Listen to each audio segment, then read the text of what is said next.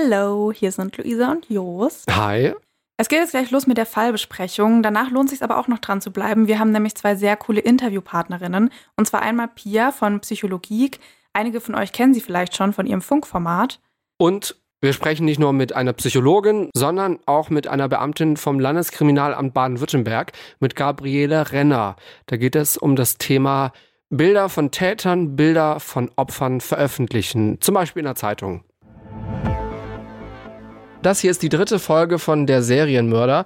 Wenn ihr die ersten beiden, also jetzt noch nicht gehört habt, dann empfehlen wir euch erstmal Teil 1 und dann Teil 2 zu hören und dann hier zurückzukommen zu Teil 3, weil sonst wird ja alles Mögliche schon gespoilert. Das Ding. Ich habe mir ein Messer mit ins Schlafzimmer genommen, weil ich mir gesagt habe, bevor meine Tochter ohne Mutter aufwächst, werde ich mich wehren. Der Verwesungsgeruch ist unverwechselbar. Also wenn man das einmal gerochen hat, erkennt man das gleich immer wieder. Also wenn man eine Tür öffnet, oder da weiß man sofort, was passiert ist. Die Anzahl der Messerstiche ist jetzt nicht ganz so ungewöhnlich, aber dass eben gleich drei Leichen auf einmal gefunden werden, ist schon nicht ganz alltäglich. Und dann mussten sie die Waffen ziehen, weil, glaube ich, auch von hinten 20 Leute noch kamen, die sie bedroht hatten. Und stand mit 10 Kollegen, 50 Personen gegenüber. Ich habe auch immer diesen furchtbar unförmigen Spurensicherungsanzug an, in dem man nicht vorteilhaft aussieht. Fünf Minuten vor dem Tod. Der Das Ding Kriminalpodcast mit Luisa und Jost. Folge 42. Der Serienmörder. Teil 3. Zwischen 1983 und 1990 soll Egidius S., um den geht es ja in diesen drei Folgen, fünf Frauen zwischen 15 und 30 Jahren erst als Anhalterin mitgenommen und dann umgebracht haben. Für diese Folge haben wir nochmal mit drei Menschen geredet, die damals an dem Fall unmittelbar beteiligt waren. Und zwar mit Rainer Dietz, dem ehemaligen Anwalt des Angeklagten, Sven Peitzner, einem der Anwälte der Nebenklage und mit unserer Hörerin Christina, die damals in der Kanzlei von Rainer Dietz ein Praktikum gemacht hat und auch diesen Fall so ein bisschen begleitet hat. Sie hat mittlerweile auch Jura studiert und arbeitet in einer Rechtskanzlei in Wien. Das hier ist Christina.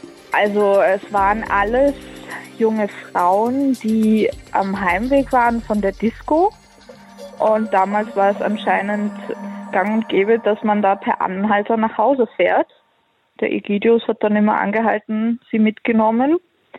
Und das ist für alle nicht gut gegangen. Also ein Teil der Frauen wurde entweder erwürgt oder erdrosselt. Also ich glaube, bei, bei zweien war es so, dass er sie erwürgt hat.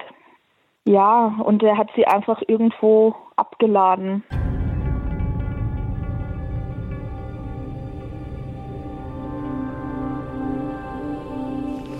Viele Jahre später, nämlich 2007, wird Egidius S. dann per Zufall gefasst und gesteht. Aber, und damit hat die letzte Folge dann aufgehört, er widerruft sein Geständnis nach den ganzen Verhandlungen, von denen wir es hatten, nachdem er eben auch am Ende ein Papier unterschrieben hat, wo nochmal das alles, was er in den Vernehmungen gesagt hatte, aufgelistet war.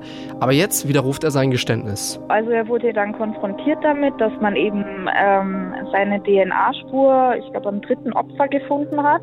Und da hat er ja dann gesagt, ja, das stimmt. Und dann hat man ihn ja noch weiter vernommen. Und ich glaube, ein, zwei Tage später hat er dann eben noch die anderen Morde gestanden. Und dann, das war aber schon vor Prozessbeginn, soweit ich mich erinnere, hat er ja dann sein Geständnis widerrufen, weil er gesagt hat, es hätte ihn äh, sexuell erregt, dass er da irgendwie bestraft werden würde.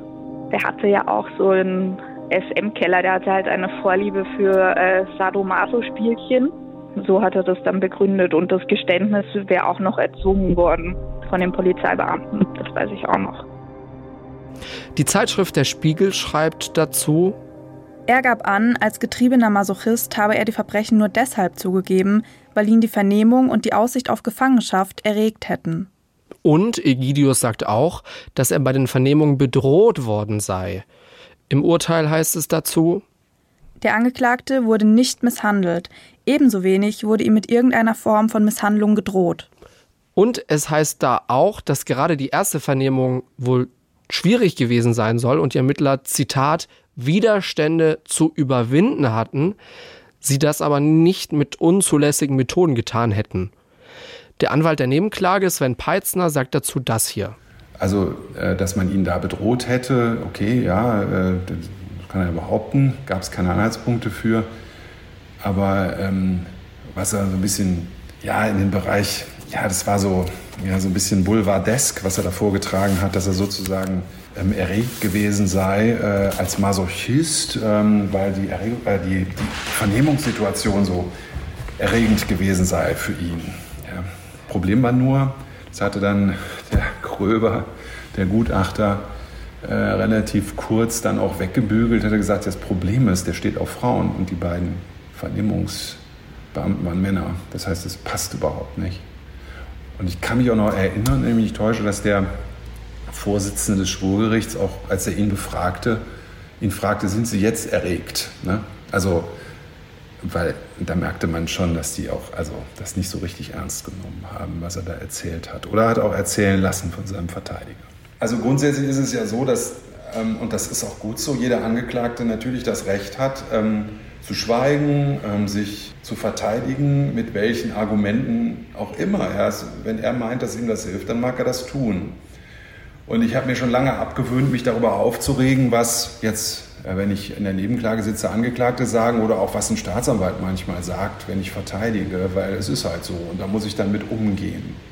Wenn er dann also sagt, er ist erregt gewesen und dann überlege ich mir, ist das ein Grund, der dazu führt, dass sein ähm, Geständnis nicht verwertbar ist? Also sprich, wurde gegen das Folterverbot verstoßen. Ja? War der nicht mehr vernehmungsfähig in dem Moment? Das ist dann die Frage, die ich mir stelle. Ich versuche das einfach zu subsumieren. Und habe dann, glaube ich, auch im Plädoyer gesagt, naja, also, aber das ist doch alles nicht erfüllt. Also er ist, also die, die ihre, ihre Erregungs... Ähm, äh, die funktioniert doch nicht, weil sie einfach nicht subsumierbar ist. Und der Anwalt von Egidius, Rainer Dietz, der sieht das natürlich, wie zu erwarten ist, ein bisschen anders. Äh, man muss jetzt auch wieder die Person Edi mit seinen Vorlieben äh, berücksichtigen. Es in seiner Welt äh, nachvollziehbar, wenn er sagt, irgendwann äh, fand ich jetzt auch die Situation äh, sehr äh, amüsant. Und die Situation, dieses, dieses Bedrängende, hat mir durchaus gefallen. Ich wollte irgendwann mal Schluss machen, weil es sowieso Unsinn ist, dann kann ich auch gestehen.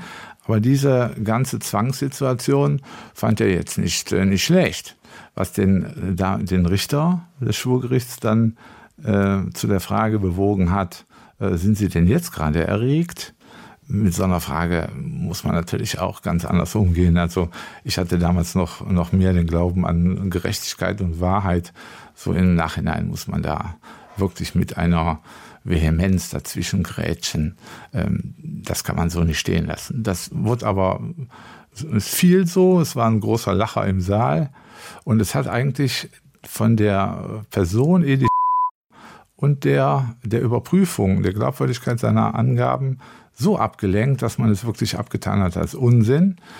Aber wenn es dieses, dieses Bild gibt der sexuellen äh, Erlebniswelt, dann muss man das in den Zusammenhang setzen. Da kann ich äh, als Gegenargument sagen, es geht bei dieser sexuellen Präferenz des Masochismus geht nicht darum, wer das macht, sondern dass es gemacht wird. Äh, wer da jetzt diesen Reiz ausübt, äh, spielt keine Rolle. Edith hatte auch zu keinem Zeitpunkt irgendwelche Probleme in der JVA, die mit der Inhaftierung zusammenhängen könnten. Viele berichten ja, für mich völlig klar, dieses Eingesperrtsein, die Tür schließt sich. Man kann zwar Umschluss machen, man ist auf dem Freihof, aber es ist ganz was anderes, wenn man, wenn man in seine Zelle geht und der Schlüssel dreht sich rum. Was da in einem Menschen vorgeht, ist äh, brutal. Das war für Edith kein Problem. Und jetzt kann man ja nicht sagen, den Schlüssel hat keine Frau rumgedreht, sondern den Schlüssel hat ein Wärter rumgedreht. Und das hat ihm nichts ausgemacht. Deswegen das Argument kann man für beide Seiten, äh, wie man denn will, ins Feld führen. So ist das eben. Es ist ein Argument für den, der es glauben will. Und es hindert keinen, es eben nicht zu glauben.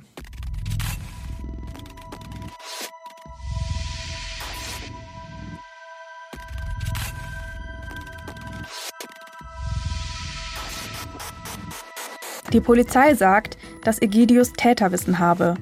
Er weiß also Dinge, die eigentlich nur der Täter wissen kann. Wir erinnern uns, Egidius hat den Ermittlern gezeigt, wo er zwei der Opfer überwältigt hat und er hat die Ermittler eigenständig zu drei der fünf Leichenfundorte geführt. Von diesen beiden ersten Orten, diesen Orten, wo er die Frauen überwältigt hat, hatten die Beamten bis zu diesem Zeitpunkt keine Ahnung. Aber Egidius hat die Polizisten, die ihn vernommen haben, schwer beschuldigt. Er sagt, dass sie ihn bedroht hätten und er nur deswegen gestanden habe. Das wird dann natürlich auch untersucht und die beteiligten Polizisten werden befragt. An den Aussagen der Polizisten wird dabei nicht gezweifelt. Sie seien, Zitat, in sich schlüssig, plausibel und widerspruchsfrei und hätten sich wechselseitig ergänzt.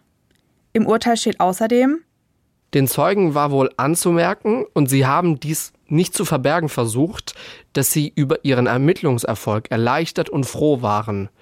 In ihrer Haltung und in ihren Aussagen fanden sich aber keinerlei Anzeichen, die den Verdacht begründen, sie wollten den Angeklagten insgesamt oder auch nur in Einzelheiten zu Unrecht belasten oder in ein falsches, schlechtes Licht rücken. Es kommt jetzt zum Prozess und hier kommt jetzt auch der Anwalt der Nebenklage Sven Peitzner ins Spiel. Wobei so ganz richtig ist das nicht. Der hat sich natürlich auch schon vor dem Prozess mit dem Ganzen beschäftigt.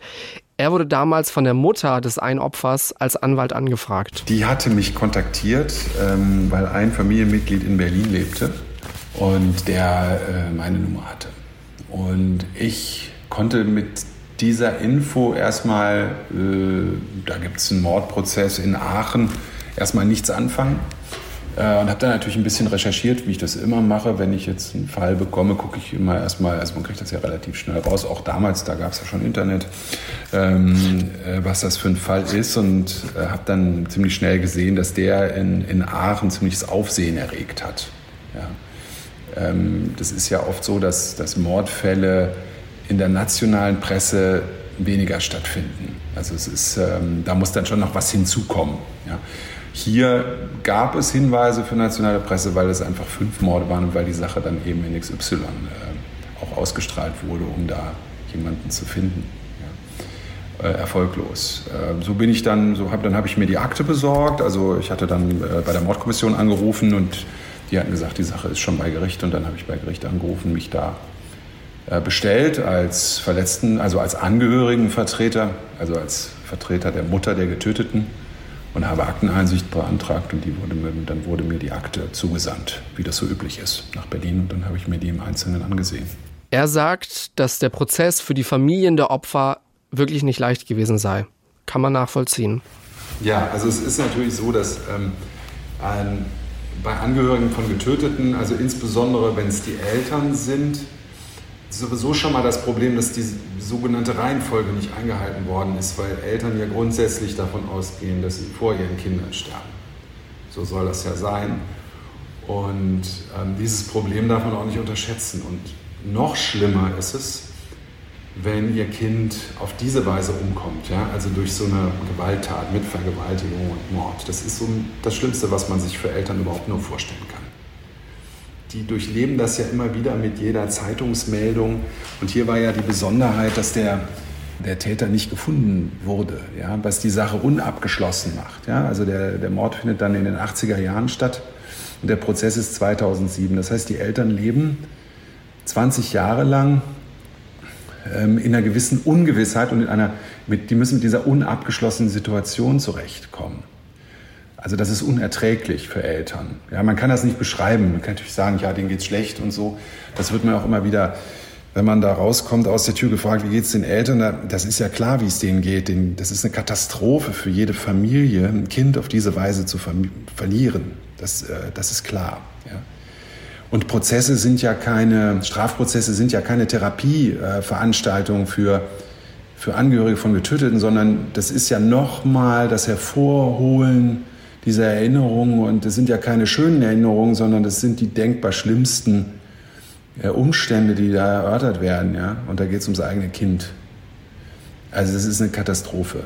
Ja? Und das führt nicht dazu, dass sie sich besser fühlen, sondern eigentlich können die nur sagen, okay, das ist jetzt abgeschlossen für uns, dieser Teil. Aber ansonsten auch nichts. Dann geht es mit dem Prozess auch so richtig los mit der Hauptverhandlung. Christina, die ja damals ihr Praktikum bei Rainer Dietz in der Kanzlei gemacht hat, ist bei den Verhandlungstagen auch mit dabei. Und als dann die Tür aufging und er reinkam, habe ich mir gedacht, hm, das, also der, den hätte ich mir jetzt anders vorgestellt, weil ähm, er, er hatte jetzt auch keinen Aktenordner vom Gesicht, weil viele machen das ja so, wenn sie reinkommen und die Presse noch da ist, dass sie sich dann irgendwas vors Gesicht halten. Das hat er aber nicht gemacht und er sah halt, also von dem hätte man alles gedacht, aber nicht, dass er fünf Frauen umgebracht hat. Der hat also sah ganz gemütlich aus, so ein älterer Mann mit Bart und Pullover und ja, ganz unscheinbar. Stoisch saß er da. Ja. Ich hatte nicht den Eindruck, dass er irgendwie sich berühren ließ. Ja. Aber das sagt nichts, weil ähm, äh, das ist fast immer so. Was, was sollen die machen? Die sitzen da und ähm, er hat einen fünffachen Mordvorwurf ähm, äh, vor der Brust. Da soll er sich auf den Boden werfen. Nee, macht er natürlich nicht, sondern bleibt sitzen und ähm, ich, ich, kann Ihnen nicht sagen, was in dem vorging und ähm, der saß da stoisch. Ja. Aber er hat jetzt nicht gegrinst oder war hämisch oder sonst was, alles das nicht. Nee. Vor Gericht sagt Egidius dann nochmal, dass er die Morde, um die es hier geht, die fünf Stück, doch nicht begangen habe. Das Geständnis sei falsch gewesen. Da kommt sogar das Zitat vor, ein schlechter Witz. Er habe öfters Anhalterinnen mitgenommen und Tamara müsse eine von diesen Anhalterinnen gewesen sein. Er habe damals oft und mit mehreren Mädchen Sex gehabt und damals habe er wohl auch noch besser ausgesehen und bei den Frauen gute Chancen gehabt. Egidius Anwalt Rainer Dietz sagt dazu. Zu der Zeit war er ja noch ein junger Mann und war auch äh, sexuell sehr aktiv, wie das eben so dem Üblichen entspricht. Jetzt in äh, das, was seine, seine Ausrichtung betraf, hatte ich jetzt keine Anhaltspunkte, dass das damals schon äh, ausgelebt wurde. Ähm, aber äh, er war äh, im normalen Geschehen integriert, ging eben auch in Diskos und feierte und führte eben ein, das, das normale Leben eines zu dem Zeitpunkt äh, mit 20ers, äh, 30ers. Keine Auffälligkeit. Der Anwalt der Nebenklage, Sven Peissner, hat aber das dazu gesagt.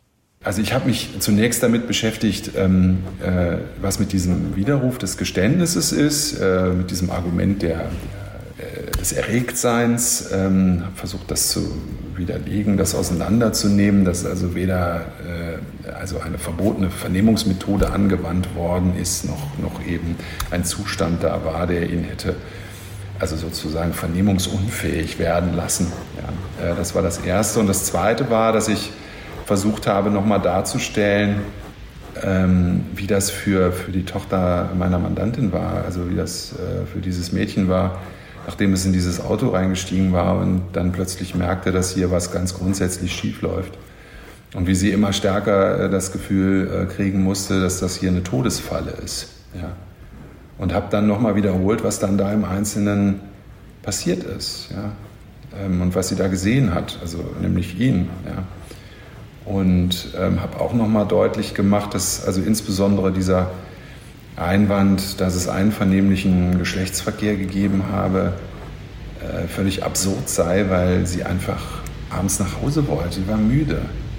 Und wenn dann einer anhält, da so ein Versicherungsvertreter, der hat zwar dann behauptet, er hätte damals besser ausgesehen, aber da merkt man ja auch, ähm, wie schlicht diese Argumentation ist, als ob es nur darauf anguckt, wie einer aussieht. Und dann ist die 17-Jährige gleich bereit, mit ihm im Auto nachts, den sie nicht kennt, zu schlafen das war halt, dass es eben ein, ein sehr, sehr, sehr feiger, feiger Mord war. Ich habe einer Frau noch nie Gewalt angetan. Das ist ungefähr, was Egidius S. dann aussagt. Und er sagt auch, er habe nie jemanden umgebracht. Als der Richter ihn fragt, wie es möglich sei, dass sein Sperma an der Leiche von Tamara gefunden wurde, sagt Egidius, das müsse, Zitat, auf dem normalen Weg passiert sein. Zufälle passieren. Das Gericht sagt, dass die Spermien noch gefunden werden konnten, deute darauf hin, dass der Sex unmittelbar vor Tamaras Tod stattgefunden haben müsse. Es gebe keine Anhaltspunkte dafür, dass Tamara kurz vor ihrem Tod noch einvernehmlichen Sex mit Egidius gehabt hatte. Es sei unwahrscheinlich, dass eine 17-jährige Schülerin, die noch bei ihren Eltern wohnt und von Freunden und Familie als sehr zurückhaltend beschrieben wurde, Interesse an anonymem Sex mit einem fremden, deutlich älteren Autofahrer gehabt habe. Zu der Sache, dass an einem der Opfer Sperma gefunden wurde, sagt der Anwalt von Egidius, Rainer Dietz, das. Eine DNA-Spur, das war damals, gab es das zwar schon, war aber noch in den Kinderschuhen. Also heute gibt es andere Standards, damals noch nicht. Man hat also und es kam zu einer vermeintlichen Übereinstimmung. Ich sage vermeintlich, weil die Anzahl der Übereinstimmungen in anderen Ländern teilweise nicht ausgereicht hätten. Aber jetzt hat man gesagt, okay, ähm, das ist jetzt die DNA von Edi. Gleichzeitig hat man aber an dem Opfer ein Schamhaar gefunden. Und das Schamhaar hatte die Blutgruppe AB. Weder Edi noch das Opfer hatte die Blutgruppe AB. Deswegen habe ich sehr lange argumentiert und habe gesagt, es mag sein, dass jetzt die DNA von Edi an diesem Opfer gefunden wurde, aber wer hat, denn, wer hat denn jetzt das Opfer umgebracht? Edi mit seiner DNA oder derjenige mit dem Schamhaar? Und das Schamhaar war auch im Genitalbereich gefunden worden. Und dann kam dann irgendwann äh, sehr, sehr überraschend für mich und auch in, in der Nachschau eigentlich äh, kaum nachvollziehbar. Es kam dann ein, ich meine, es wäre eine Frau gewesen, eine Sachverständige, die dann sagte, ja, da wird damals bei der Analyse des Schamhaars, was es natürlich nicht mehr gab, da hat man bestimmt die Proben vermischt. Und so kam es dann aus A und B zu AB. Abenteuerlich und in meinen Augen immer noch Unsinn. Aber so hat man dann verschiedene Fakten so konstruiert, dass sie dann am Ende passten. Und zwar im Sinne von konstruiert, es gibt eine Meinung, die passt ins Bild und die Meinung nehme ich. Und wenn man dann sagt, ja, ist das Ihr Ernst? Glauben Sie das wirklich? Dann hat man nicht die Mannschaft als Verteidiger, die jetzt die Staatsanwaltschaft und das Gericht zur Verfügung hat, und es steht ja jedem frei, das zu glauben, was ein, ein Sachverständiger sagt. Aber so waren die einzelnen Punkte und hinten sitzen eine breite Öffentlichkeit, viele Vertreter von der Presse, die dann sagen, oh ja, das hat sich vermischt, wer, wer will das denn glauben? Also deswegen im, Konstruktion im Sinne von, was haben wir an Aspekten, die man abklopfen muss, wenn es da Probleme gibt, wie kriegen wir die Probleme vom Tisch? Nochmal zur Erklärung. Im Urteil steht dazu, dass der Träger des Haares eine Person mit Blutgruppe AB oder eine Person mit Blutgruppe B gewesen sein muss. Tamara, das Opfer in dem Fall, galt nämlich als sogenannte Ausscheiderin der Blutgruppe A. Egidius hat Blutgruppe B. Das Gericht glaubt Egidius nicht, dass er sich an den Fall nicht mehr erinnern kann. Denn bei der Polizei hat er ausgesagt, dass Tamara ganz in der Nähe seiner damaligen Wohnung gefunden worden sei. Der Fall sei damals sogar Dorfgespräch gewesen. Dann wird Egidius auf die kaputte Windschutzscheibe und eben auch die Quittung, den Kassenzettel für die Reparatur angesprochen. Wir erinnern uns jetzt nochmal zurück. Hanna, das erste Opfer, hat sich ja so stark gewehrt, dass sie dabei die Windschutzscheibe im Auto des Täters kaputtgetreten hat. Und in seinem Geständnis hatte Egidius das ja auch zugegeben. Aber das Geständnis, das hat er am Ende wieder komplett widerrufen. Für die Reparatur kurz nach der Tat wurde bei der Hausdurchsuchung auch ein Beleg bzw. eben diese Quittung gefunden. Das ist nochmal Rainer Dietz, der ehemalige Anwalt von Egidius S. Bei, einer, bei einem der Leichen ist ein Glassplitter gefunden worden. Und das war jetzt auch eine vermeintlich äh, wichtige Spur dieser Glassplitter. So hat man es konstruiert, sei dadurch entstanden, dass das Opfer sich gewehrt hat und hat dann mit den Füßen die Windschutzscheibe rausgetreten. Und dann hat man äh, beim Edith eben alles auf links gedreht und hat eine alte Reparaturrechnung gefunden, einer Windschutzscheibe seines damaligen Autos, es war ein Ford Capri, und hat man gesagt, hier ist die Scheibe kaputt, das ist die Glasscheibe, die Glas, äh, der Glassplitter, so ist das zuzuordnen, so wird das geschehen sein. Und dann habe ich im Laufe der Verteidigung den Glassplitter analysieren lassen und siehe da, der stammt nicht aus einer Windschutzscheibe, sondern aus einer Seitenscheibe eines ganz anderen Fahrzeugs. Das war äh, ein wichtiger Faktor für die Staatsanwaltschaft und das Gericht, der sich dann aber relativierte. Und man sagte, ja, hm, was machen wir jetzt mit, unserem, mit unserer Rechnung von der Windschutzscheibe? Nichts. Und so waren viele Sachen, die man dem EDI zugeordnet hat, die aber dann tatsächlich in, in Zweifel zu ziehen sind. Im Urteil steht auch dazu, dass die Tatsache, dass der Splitter aus einer Seitenscheibe stammt, weder für noch gegen die Richtigkeit des ersten Geständnisses von Egidius spreche. Jetzt sagt Egidius jedenfalls, die Scheibe sei durch einen Steinschlag gerissen. Es sei ein Zitat dummer Zufall, wenn man so will, dass er die Scheibe kurz nach dem Mord habe reparieren lassen. Zu den Zufällen sagt der Anwalt der Nebenklage Sven Peitzner später das hier. Also er, er sprach die ganze Zeit von dummen Zufällen und das Gericht hat diese Zufälle halt äh, selbstverständlich als Indizien gewertet. Und in der Gesamtschau ähm, ist es natürlich, kann das Gericht das auch so machen. Also dann zu glauben, es ist eben nicht so, ähm, dass, dass für jedes einzelne Indiz in dubio pro reo gilt. Das äh, denken manche, ist aber falsch. Also es ist nicht so, dass sie sagen müssen, bei jedem Indiz, es könnte auch anders sein, sondern sie haben eine Gesamtheit von Indizien und dann fragt sich das Gericht, reicht das aus, um keine vernünftigen Zweifel mehr zu haben? Ja? Und nur wenn Zweifel bestehen, kommt dann in dubio pro reo zum Tragen. Das ist ja sozusagen eine Entscheidungsregel und keine Beweisregel. Dann geht es auch nochmal um den Knebel, der im Zusammenhang mit dem Mord an Oksana gefunden worden ist. Oksana war das Opfer, das auch schon ein Kind hatte. In dem Knebel hat man damals ja ein Stofftaschentuch gefunden, auf das der Buchstabe E gestickt worden ist. Das könnt ihr vielleicht noch aus dem ersten Teil dieser drei Folgen erinnern. Hier sagt Egidius jetzt, dass er keine bestickten, sondern nur bedruckte Taschentücher besitze oder damals eben besessen hat. Vor Gericht geht es dann auch nochmal um sein Geständnis. Egidius sagt aus, dass er am 16. August, also an diesem ersten Tag, wo er vernommen wurde, dass er da von 9 Uhr morgens bis 23 Uhr abends vernommen worden sei. Es sei, Zitat, eine Frechheit, was da abgegangen sei. Er sagt, dass ihm Schläge angedroht worden seien und die Beamten es bewusst vermieden hätten, ihn mit einem Anwalt reden zu lassen, obwohl er mehrmals nach einem Anwalt gefragt habe. Er sei auch nicht belehrt worden. Egidius sagt weiter, dass er kein Täterwissen haben könne. Die Fragen seien suggestiv und, Zitat, mit entsprechenden Hinweisen gestellt worden. Er könne sich heute nicht mehr erklären, warum er die fünf Taten gestanden habe. Egidius sagt dann weiter aus, dass er das meiste, was im Vernehmungsprotokoll stehe, nicht oder nicht so gesagt habe. Teilweise habe er sich Sachen auch einfach ausgedacht, wie zum Beispiel seine Aussage über seine kaputte Windschutzscheibe. Egidius sagt, in dem Zustand, in dem er sich da befunden hat, hätte er alles unterschrieben. Er sagt dann weiter aus, dass er die Beamten nicht navigiert habe, als sie mit ihm dann nochmal zu diesem Fundort, zu den verschiedenen Fundorten der Leichen gefahren sind. Die Polizisten hatten angegeben, dass er sie zu den Fundorten der Leichen dirigiert habe. Das streitet Egidius jetzt aber ab. Sein Anwalt Rainer Dietz sagt dazu das. Und zwar hat man Edi aus seiner Zelle geholt und hat gesagt, wir fahren jetzt spazieren. Also kein Anwalt in Sicht, kein Verteidiger in Sicht. Heutzutage undenkbar, diese ganze Aktion. Aber man hat ihn ins Auto gesetzt und ist mit ihm jetzt Orte abgefahren.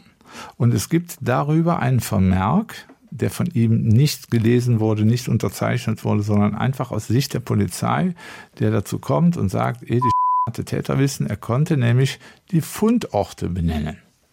Jetzt sagt Edi zu mir, du glaubst es nicht, wir gingen dahin, da sehe ich im Gras niedergetretene Fußspuren. Und dann geht man zusammen diese Fußspuren. Und das endet und mündet dann in diesem Vermerk, Edi kannte die Ablageorte.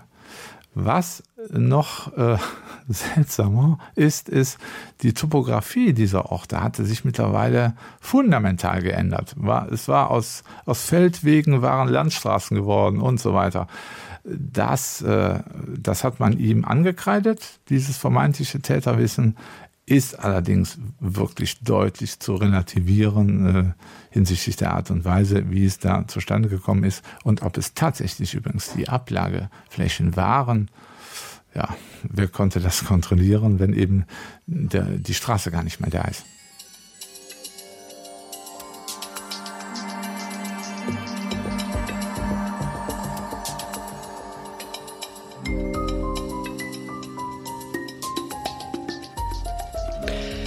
Es bleiben schon einige Fragen offen. Zum Beispiel im Fall von Xenia. Das war ja die, die eben Fan von dieser ganzen Punk-Bewegung war. Sie wurde ja kurz vor ihrem Tod auf dem Heimweg noch mit einem jungen Mann gesehen.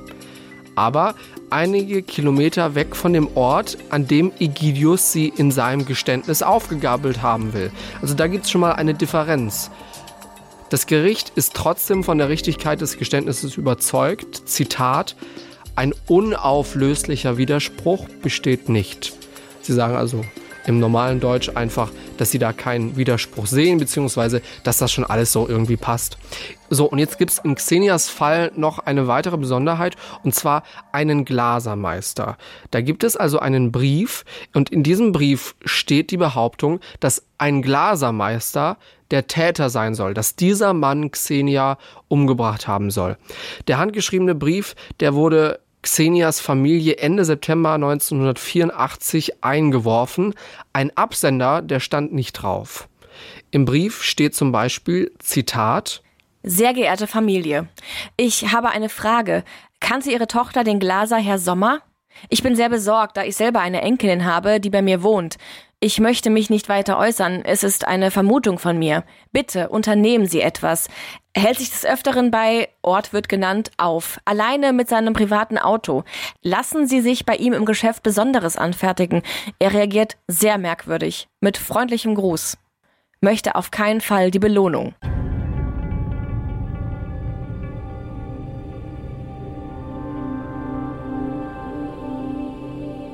Wer den Brief geschrieben hat, kann man aber nicht mehr rausfinden. Man hat den Glasermeister damals natürlich verhört und auch eine Spurenakte angelegt. Er hat damals ausgesagt, dass er immer mal wieder in verschiedene Bars gehe, um dort Sex mit den Barmädchen zu haben. Die Bars sind in der Nähe von der Disco, vor der Xenia mitgenommen worden war. Denn wir erinnern uns, sie war davor ja bei einem Kumpel und dessen Eltern betreiben eine Disco. Und der Kumpel wohnt logischerweise in diesem Haus mit der Disco. Der Mann hat aber auch gesagt, dass er noch nie Anhalterinnen mitgenommen habe. Man hat ihm dann auch Bilder von Hannah und Xenia gezeigt. Der Mann hat aber ausgesagt, er könne sich nicht daran erinnern, die beiden Mädchen jemals bewusst wahrgenommen zu haben. An dem Abend, an dem Xenia ermordet worden ist, habe er ferngeschaut. Nach der Sendung sei er dann ins Bett gegangen. Da er sich inhaltlich noch genau an das Thema der Sendung erinnern konnte, haben die Polizisten ihm das auch geglaubt. Was aber verwirrt, der Glasermeister kannte Xenia und ihre Eltern. Trotzdem hat er ausgesagt, dass er Xenia nie bewusst wahrgenommen habe. Für die damaligen Beamten und auch für das Gericht steht trotzdem fest, der Mann kommt als Täter nicht in Frage. Der Anwalt von Egidius, Rainer Dietz, der weiß natürlich Bescheid über diesen Glasermeister, der sagt dazu das. Und dann begann eben der Prozess, wenn ich vielleicht diesen Sprung machen kann. Und mir war äh, immer wichtig, alle damals ermittelnden Polizeibeamten, weil zu der Zeit war das ja 20 Jahre her, zu fragen, welche anderen Verdächtigen gab es denn noch?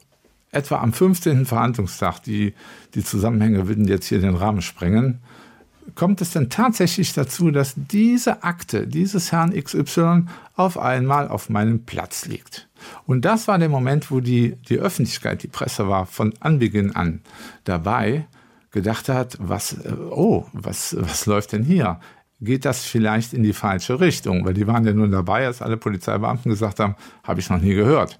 Und dann liegt da die Akte desjenigen von vor 20 Jahren mit äh, wirklich einer enormen Verdachtslage.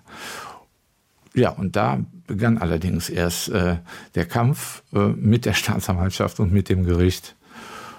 Und ich habe das äh, alleine, ich habe ihn alleine verteidigt, sah mich wirklich einer Phalanx von, von Gegnern ausgesetzt. Ich nenne die mal Gegner. Am Ende war es sogar so, dass ein Nebenklagevertreter meine Beweisanträge unterstützt hat, weil er so viel Fairness hatte und festgestellt hat, das muss man ergründen. Wir haben dazu einen sitzen, aber vielleicht ist das nicht der Täter. So, und jetzt wird's interessant. 1987 bringt sich dieser Mann, dieser Glasermeister, dann um.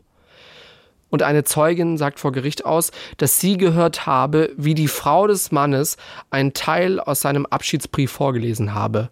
Darin habe gestanden, Zitat, ich habe Xenia umgebracht. Das Gericht ist aber davon überzeugt, dass es so einen Brief nie gegeben hat. Die ehemalige Pflegerin der Frau sagt nämlich aus, dass sie die Frau gefragt habe, ob ihr Mann irgendetwas mit Xenias Tod zu tun gehabt habe. Und da habe die Frau dann wohl Nein gesagt. In den 18 Jahren, in denen sie die Frau gepflegt habe, habe die Frau nie etwas von irgendeinem Abschiedsbrief oder einem Geständnis erzählt. Und noch eine Sache ist ziemlich merkwürdig.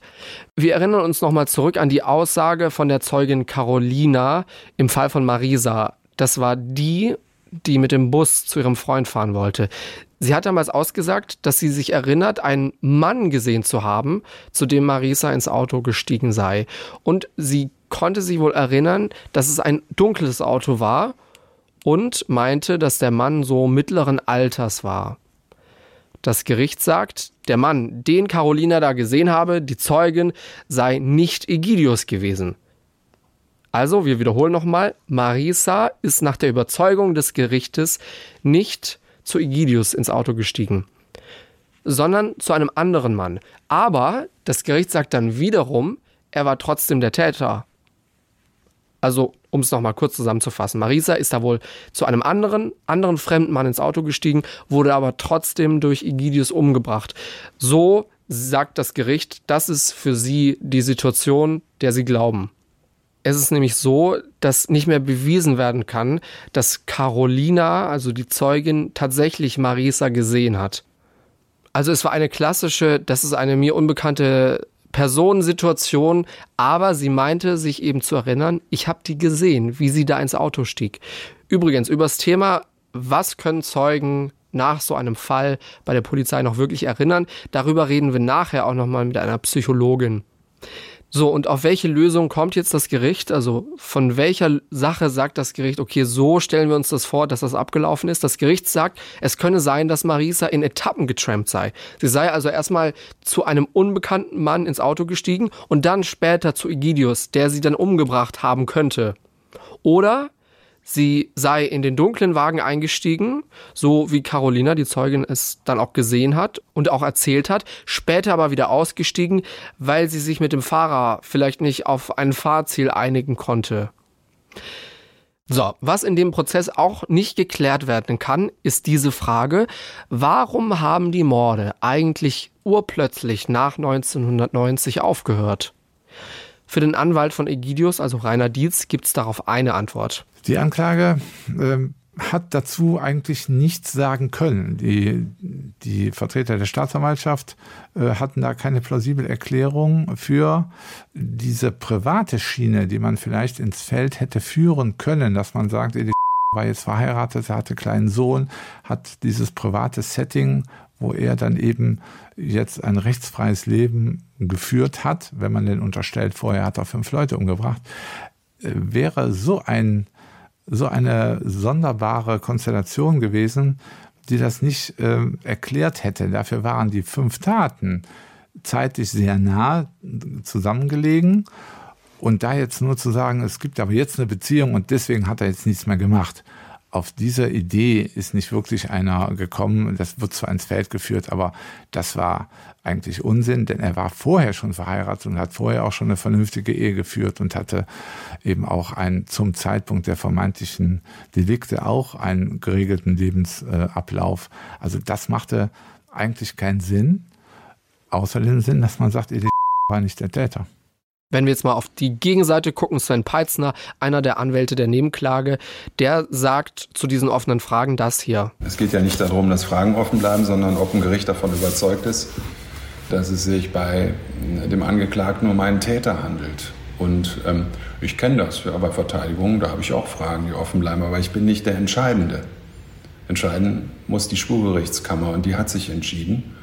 Klar bleiben Fragen offen, aber die Frage ist, ob die Indizien, die da waren, das Gericht eben überzeugt haben. Und ich kann natürlich nach 20 Jahren immer noch herumrennen und sagen, der ist unschuldig. Klar, kann ich machen. Aber die Frage ist, ob ich damit gehört werde. Und er hat ja schon im Plädoyer gesagt, dass er einen Wiederaufnahmeantrag ankündigt, bevor die Revision überhaupt durchgeführt war. Habe ich auch nichts von gehört, von dem Wiederaufnahmeantrag. Aber vielleicht hat er den auch angebracht. Aber ich habe nicht davon gehört, dass das irgendwie Erfolg gehabt hätte.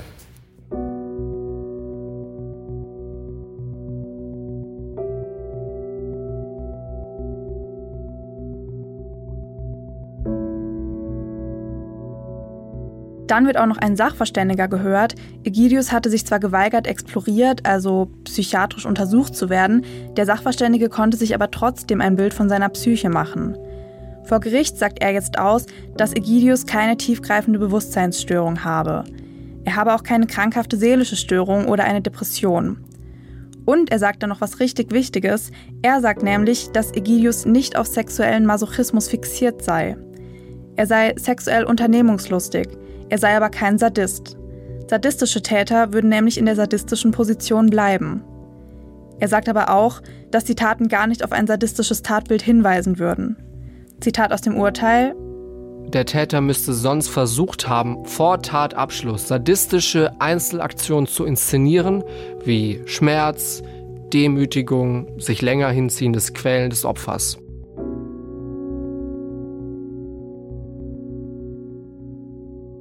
Wie bei jedem Hauptprozess werden dann kurz vor Ende des Prozesses die Plädoyers gehalten.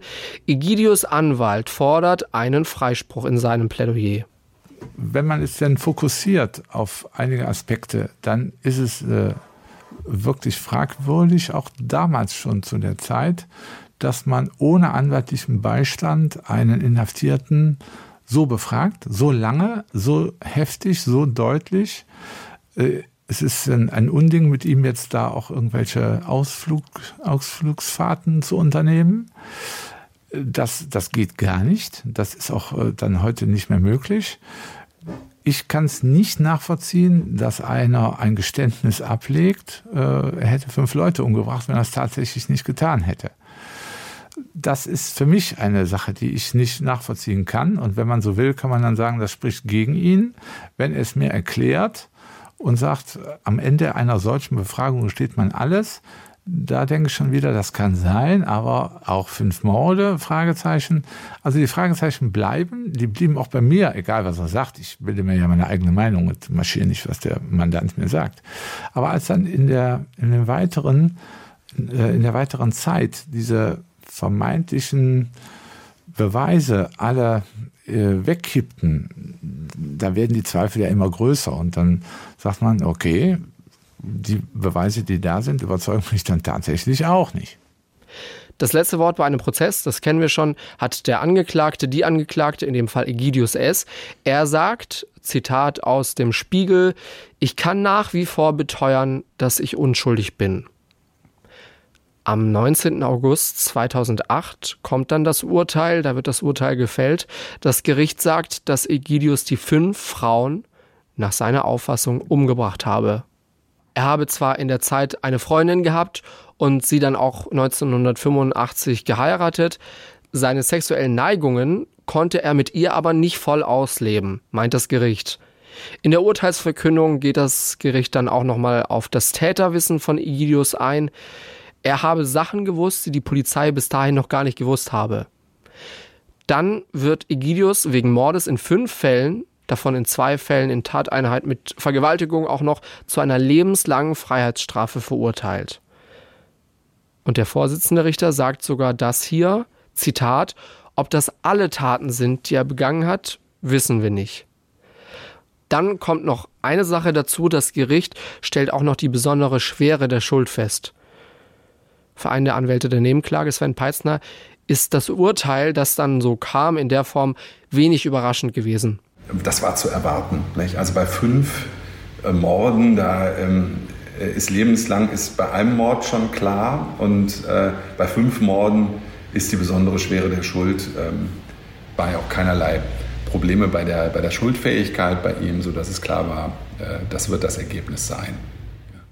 Für Egidius selbst sei das Urteil ein Schlag ins Gesicht gewesen, sagt Rainer Dietz. Also ich habe mittlerweile gelernt, dass man nicht seine eigene Emotion äh, abgebildet sehen kann auf den Leuten, die jetzt ein Urteil bekommen. Also ich habe schon alles gesehen. Ich habe schon Jubelnde gesehen bei einem Freispruch und ich habe schon in sich gekehrte gesehen bei einem Freispruch. Und ich habe schon Leute gesehen, die zusammengebrochen sind bei einer Verurteilung und Leute, die völlig lethargisch da saßen bei einer Verurteilung. Edith war äh, enorm emotional angefixt im negativen Sinne. Er ist jetzt nicht zusammengebrochen. Dafür war man es genug, um sich da auch jetzt nichts anmerken zu lassen mit dieser breiten Front von Gegnern. Aber er war äh, tief getroffen und sagte, okay, was machen wir jetzt, um das zu ändern? Ich hatte weil es einfach völlig klar ist, die Stimmungslage, äh, die Anzeichen vom Gericht, Staatsanwaltschaft sowieso, ist ja, ist ja klar, ist ja deren Anklage, aber einfach so die Körpersprache äh, war mir klar, er wird verurteilt was mir allerdings äh, bis heute nicht in den Kopf will, ist, dass man es nicht bei einem Fall belassen hat, nämlich der äh, mit der vermeintlichen DNA-Probe.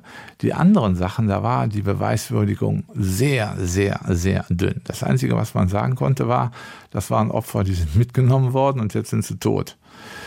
Die Beweislage hinsichtlich dieser Fälle, die äh, war die war sehr dünn, das hätte ich nicht gedacht. Ich habe gedacht, wenn er verurteilt wurde, dann nimmt man eine Konzessionsentscheidung und nimmt diesen einen Fall.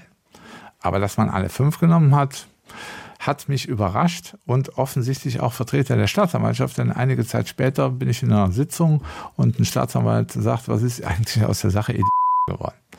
Ja, sag ich, ist verurteilt worden. Er sagte, ja, aber äh, nur hinsichtlich eines Falls. Ne? Und ich sagte, nee, nee, alle Fälle. Oh, und dann guckte der runter und sagte nichts mehr. Daraus habe ich jetzt geschlossen, dass das auch hinter den Kulissen vielleicht nicht so eindeutig war, wie jetzt das Urteil eben diese prozessuale Wahrheit festgestellt hat. Ob es die tatsächliche ist, ähm, ist ja nicht zwingend eine und dieselbe Sache. Heute sieht der Anwalt, also Rainer Dietz, das Ganze so. Ich war zu dem Zeitpunkt, war, war schon viele Jahre Anwalt und hatte auch äh, eine Fülle von, von spektakulären Dingen. Was ich damals unterschätzt habe, war, dass man mit, man kann nicht alleine gegen eine Mannschaft antreten, die wirklich als Mannschaft daherkommt. Und zwar bestehend aus äh, jeweils zwei Anwälten für Nebenkläger. Es waren fünf Nebenkläger da.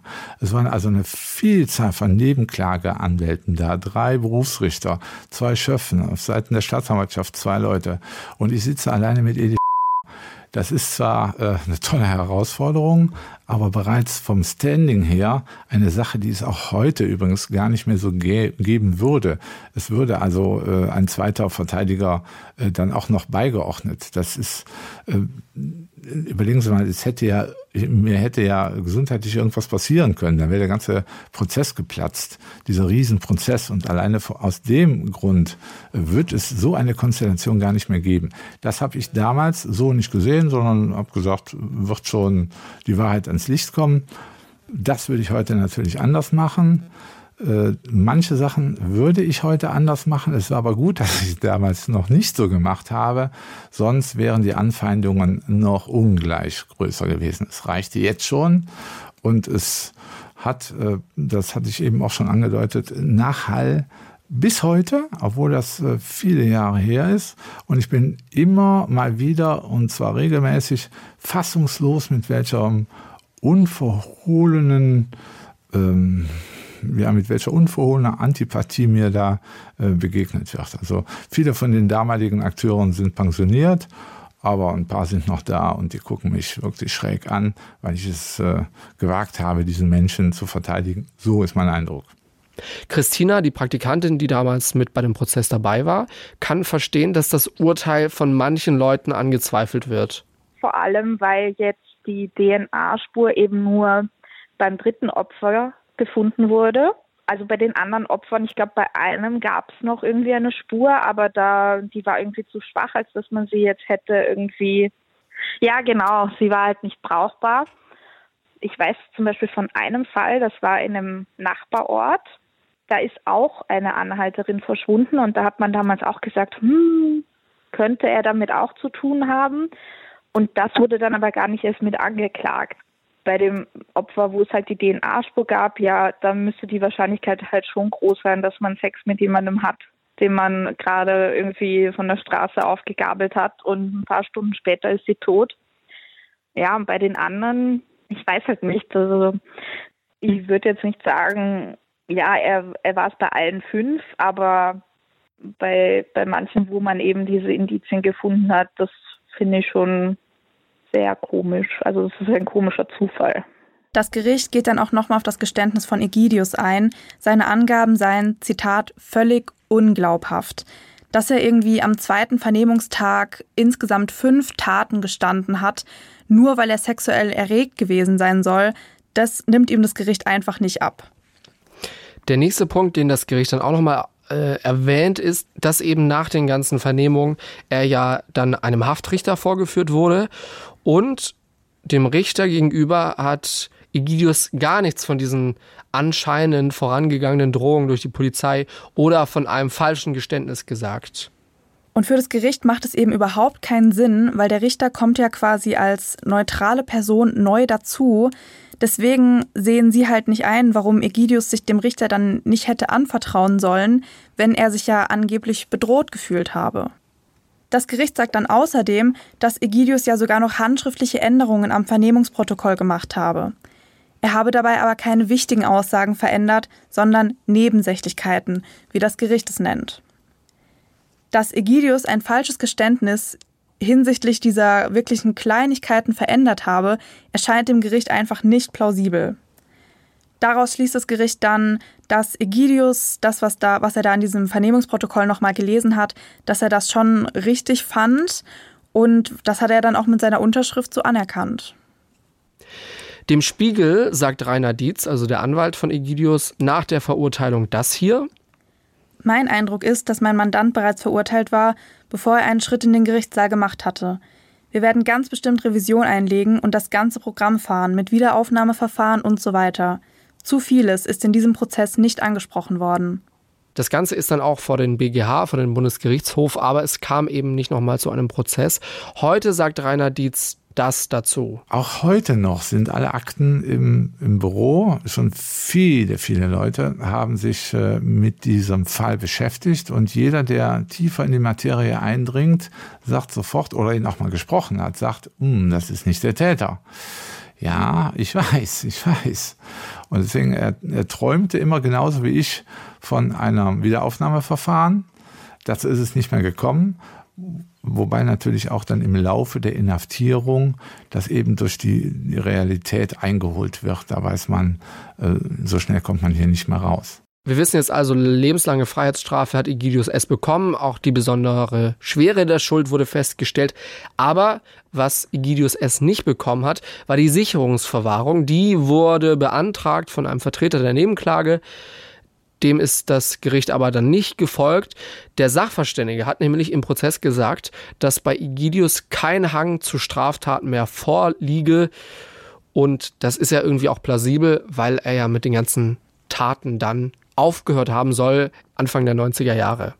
Egidius Anwalt Rainer Dietz erklärt sich das übrigens auch so. Was es damals noch bei diesem Urteil gab, und das ist äh, sehr eigentümlich gewesen, normalerweise, ich sag mal normalerweise im, im Rechtssinne, ist es kaum zu erklären, warum einer, der fünf Leute umgebracht haben soll, keine Sicherungsverwahrung bekommt. Das, äh, damals äh, gab es noch andere Voraussetzungen für Sicherungsverwahrung. Heute ist es einfacher, die zu verhängen. Aber damals wären die Voraussetzungen gegeben gewesen. Er hat sie nicht bekommen. Ich habe das als äh, Konzessionsentscheidung aufgefasst. Er hatte natürlich besonders schwere der Schuld und LL und aber keine Sicherungsverwahrung, weil der Sachverständige, er hat zwar dazu, dazu gestanden, dass das in das Täterbild passt, aber der Sachverständige hat gesagt, er hat, wenn er es denn war, 20 Jahre lang ein einwandfreies Leben geführt, ohne jegliche Gewalt und ihm jetzt noch diese Gewaltbereitschaft zu attestieren, hat er keine Anhaltspunkte und das Vergangene, ja, dann kommt diese SM-Geschichte, die Opfer wurden äh, gequält, passt auch nicht so richtig und daraus, äh, so habe ich es dann abgeleitet, hat man gesagt, ja, hm, keine SV. Das gäbe es heute auch nicht mehr. Sven Peitzner, einer der Anwälte der Nebenklage, sagt noch das hier.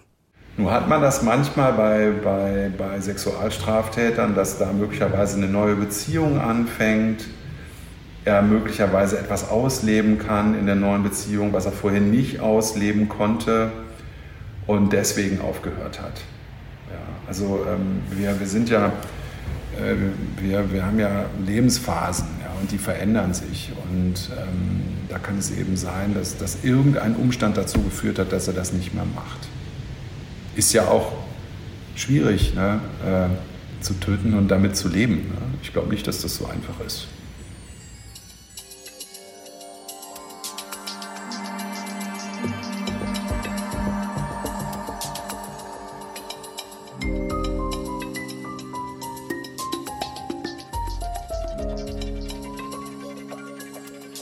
Egidius und sein Anwalt Rainer Dietz bleiben auch nach dem Prozess gute Bekannte. Wir haben uns auch regelmäßig gesehen. Ich bin ihn besuchen gegangen in der JVA Bochum zuletzt.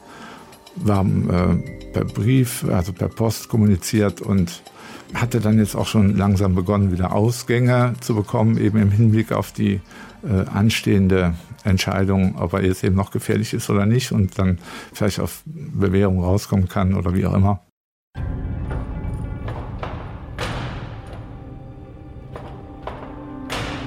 Wir spulen zehn Jahre vor. Am 22. Juli 2018 wird Egidius morgens tot in seiner Zelle gefunden. Christina, also die ehemalige Praktikantin von Rainer Dietz, hat so von dem Tod erfahren.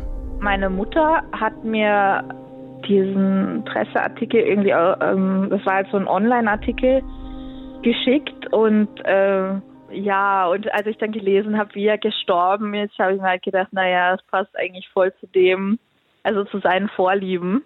Und äh, ja, ist blöd gelaufen. Und man weiß, also ich weiß nicht, ob er es jetzt extra gemacht hat oder ob es halt wirklich ein Unfall war.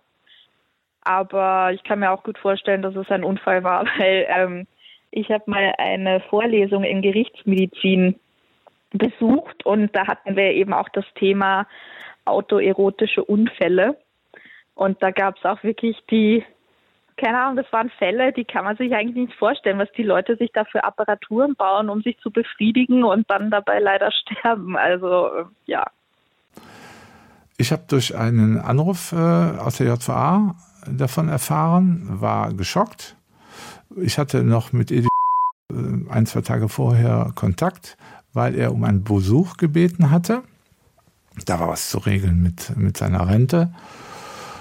Von daher war ich wie vor den Kopf gestoßen und äh, war auch wirklich traurig, weil er ein sehr, sehr guter Bekannter war.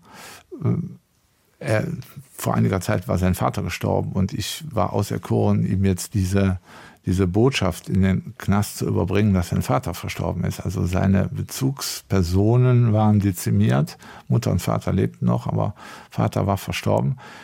Das war auch eine Sache, die habe ich, äh, die hat mich tief, äh, tief bewegt.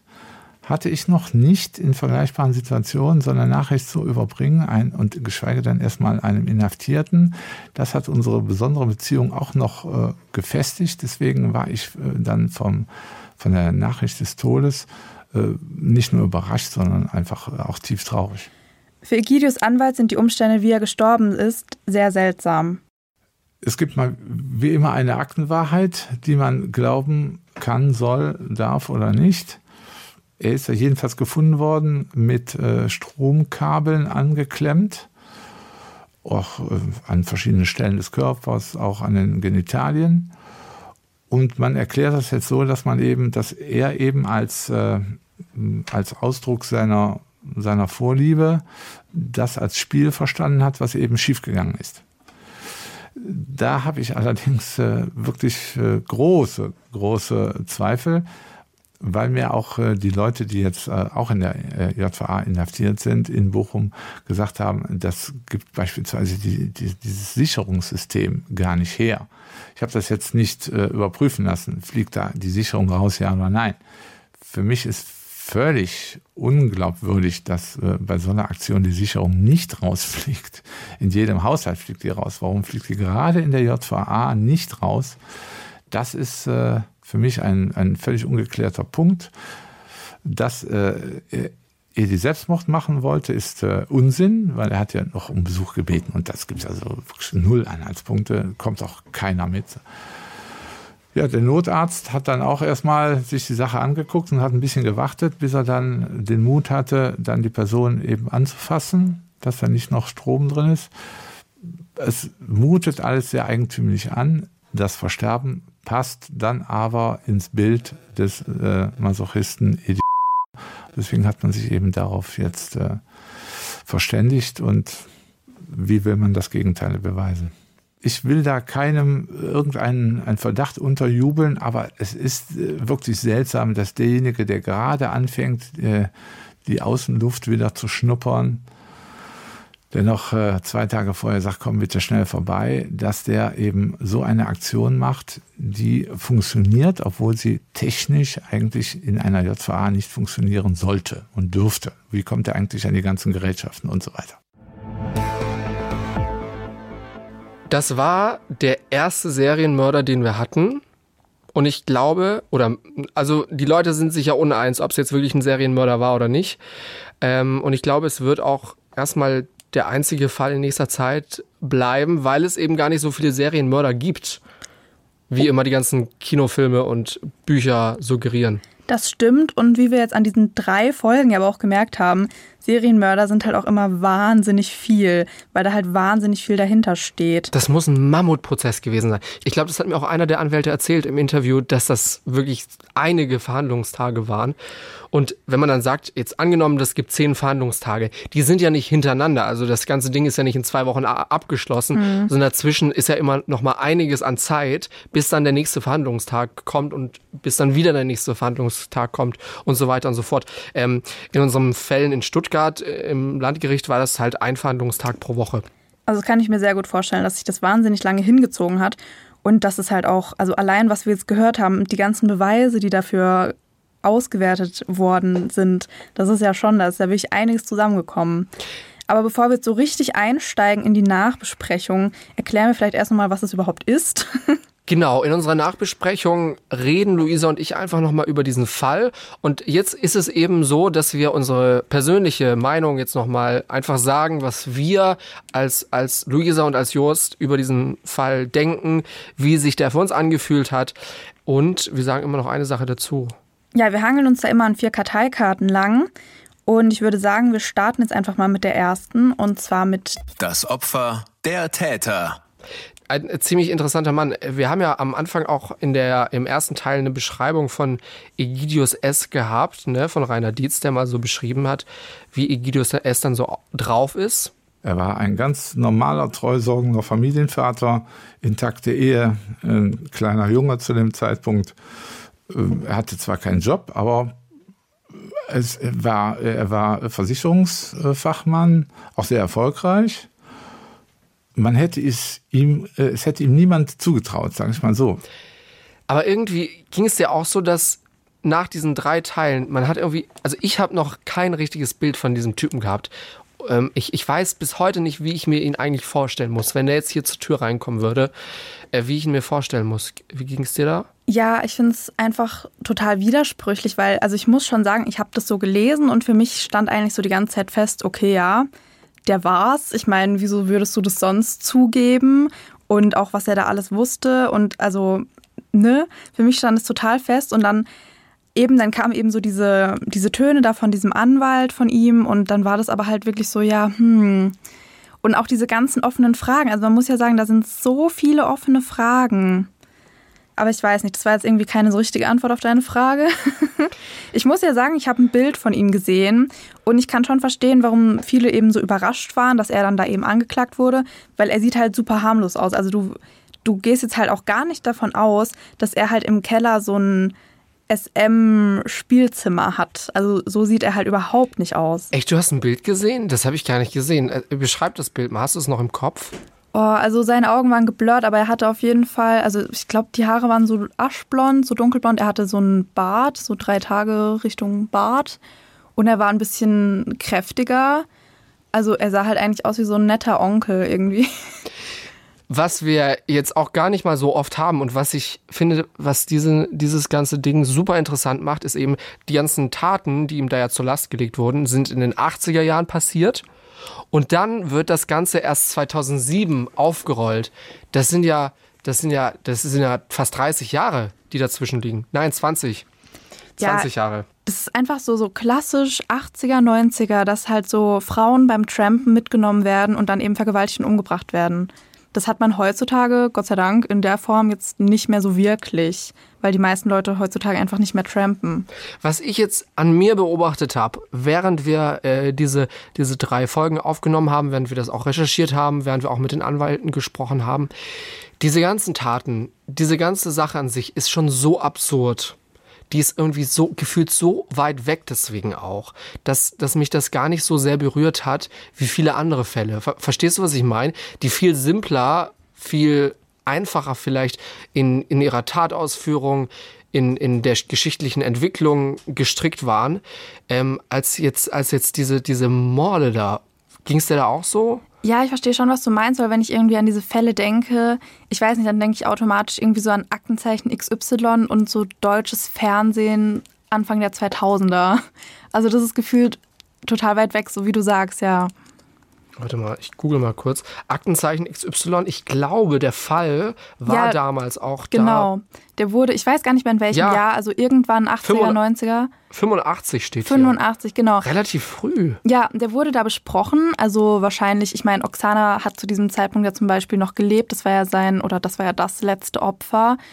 Ähm, ich weiß gar nicht, ob da dann mehrere Fälle besprochen wurden oder vielleicht einfach nur ein Fall. Vielleicht der von Tamara oder Hannah, ich weiß es nicht. Aber genau, das war eben 85. Und ja, aber es hat halt damals leider nichts gebracht. Also damals konnte kein Täter gefunden werden über die Sendung. Vor allem jetzt Thema Cold Case oder es wird lange nicht aufgeklärt wie schlimm muss das auch für die Angehörigen gewesen sein, eben, dass da nie ein Abschluss kam, weißt du, nie ein Prozess, nie dann irgendwann ein Urteil. Ich meine, das, das, das löst den Schmerz ja nicht auf, aber du hast dann ja immerhin schon sowas Abgeschlossenes im Sinne von, okay, der Täter wurde jetzt gefasst und Gerechtigkeit ist das eigentlich immer noch nicht. Er wurde verurteilt, zwar nach dem Strafsystem, aber Gerechtigkeit ist das nicht. Oder, oder es ist, fühlt sich für dich als Angehöriger nicht so an, als wäre wieder alles gut. Aber da war ja gar nichts. Jahrzehntelang. Aber das hat Rainer Dietz ja dann auch gesagt, also eben nach dieser Verurteilung, die sind dann einfach, also diese Angehörigen, die sind dann einfach nur froh, dass sie damit abschließen können. Mhm. Also egal, ob sie jetzt irgendwie davon überzeugt sind, der war das oder der war das nicht.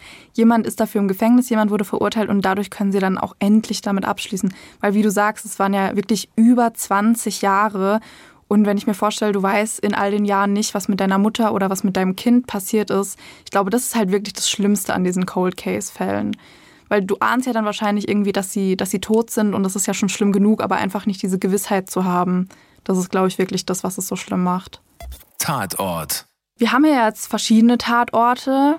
Also allein dadurch, dass wir jetzt fünf Opfer haben und nicht nur in Anführungszeichen eins, aber die Tatorte, die ähneln sich ja zumindest dahingehend, dass es alles ja Waldstücke waren. Also mhm. ich fand auch wirklich interessant ähm, diese, diese gedachte Nord-Süd-Verbindung, ja. die wir aus dem die wir in Teil 1 gehört haben.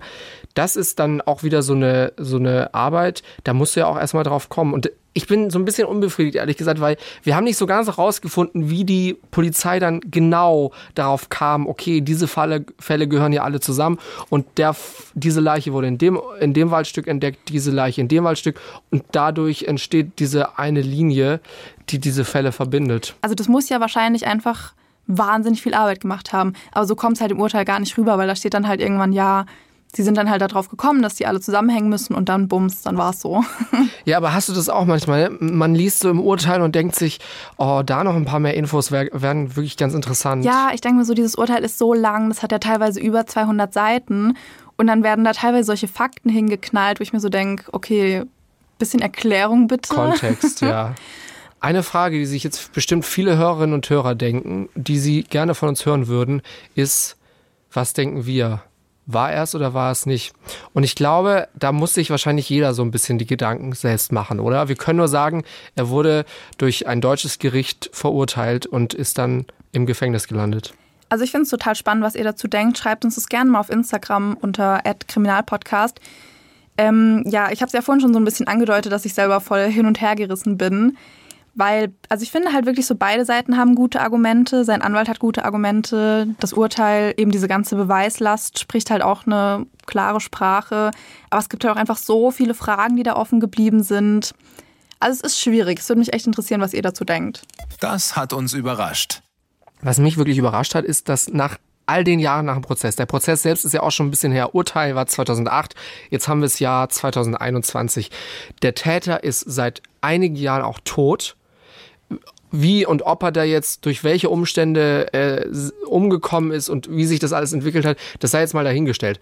Aber dass eben Rainer Dietz, der Anwalt, immer noch nicht mit dieser ganzen Sache, die ja in den 80er Jahren passiert ist, äh, dass er damit immer noch nicht abgeschlossen hat, sondern dass für ihn immer noch so ein Ding ist und dass er auch immer noch sagt, also so wie das da ausgegangen ist, das akzeptiere ich eigentlich für mich selbst nicht. Das fand ich ziemlich bemerkenswert. Ich fand auch ziemlich bemerkenswert, ehrlich gesagt, ich will jetzt hier nicht irgendwie sagen, den Anwalt fand ich netter und interessanter als den anderen, weil das hatte hier nichts zu tun damit und das hatte hier auch nichts zu suchen.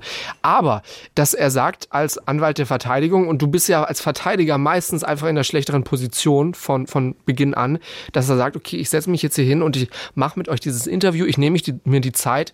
Ähm, er ist da extra ähm, von Aachen nach Köln zum WDR gefahren und hat sich da für uns ins Studio gesetzt und dann mit mir gequatscht.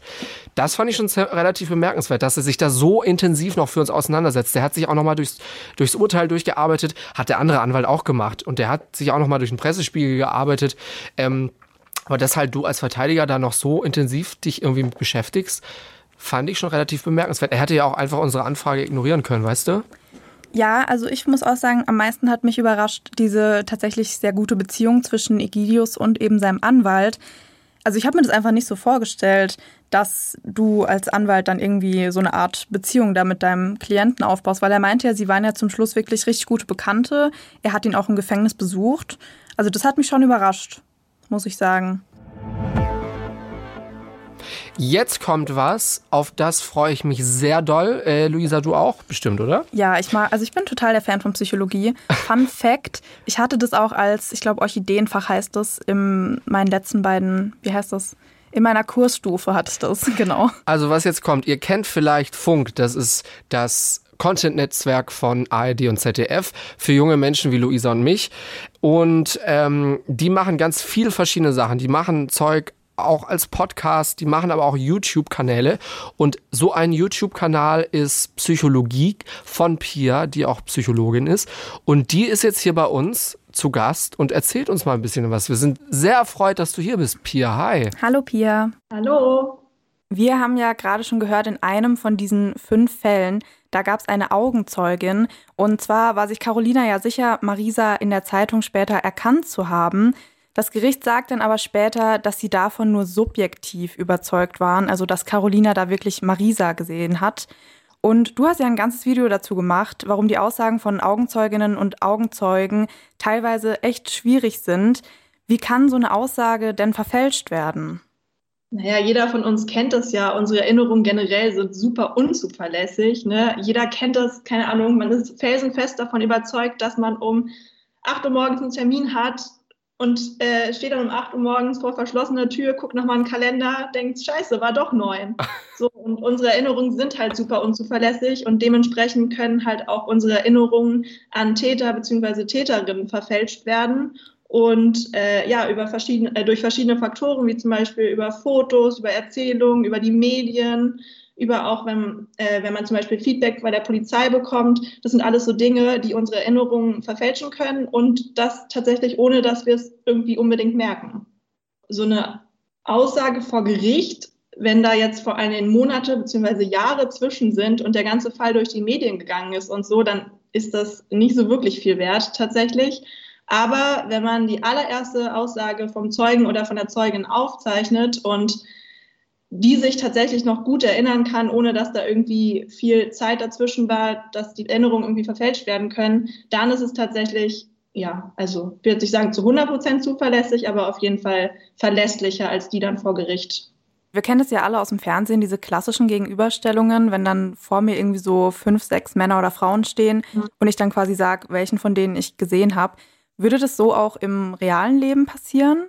Also man kennt es ja aus diesen amerikanischen Shows oder so, die stehen ja meistens so dann wirklich nebeneinander, aber mhm. in Deutschland ist es häufig so, dass Fotos verwendet werden und dass man dann äh, Fotos hingelegt bekommt von acht verschiedenen Leuten und eine Person unter diesen acht Leuten ist halt die verdächtigte Person von der Polizei.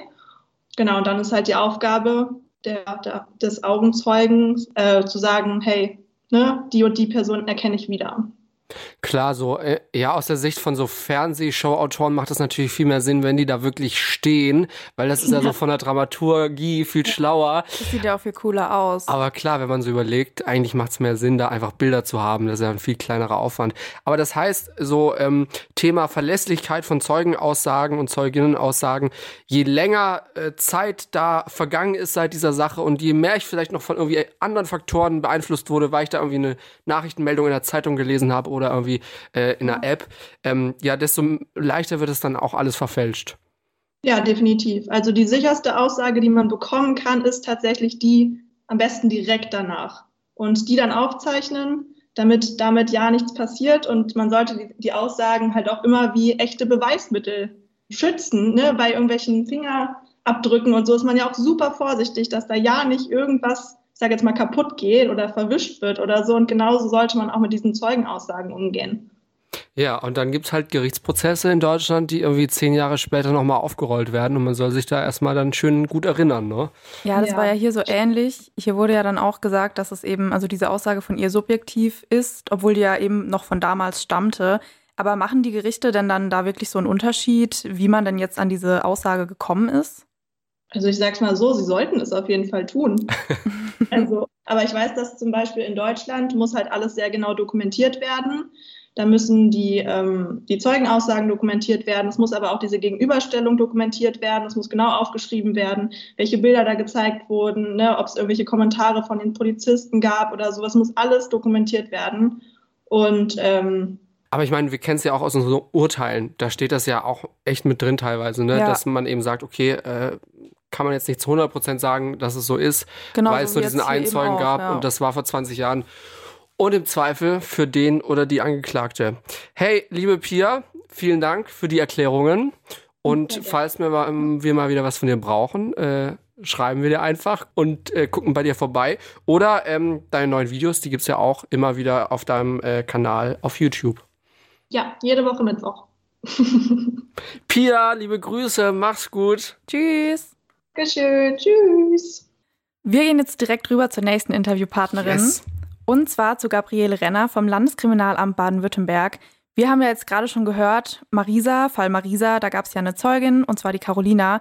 Die hat ja damals ihre Zeitung aufgeschlagen mhm. und Marisa eben wiedererkannt. Meinte sie zumindest. So, genau. Ne? Ja. Und wir wollten jetzt eben von der Polizei wissen, wie oft die Polizei tatsächlich mit solchen Zeitungsbildern eigentlich arbeitet. Also fahndet man wirklich, was heißt fahnden? Also gibt man wirklich noch solche vermissten Anzeigen in der Zeitung auf? Klären wir jetzt. Frau Renner, hallo. Hallo.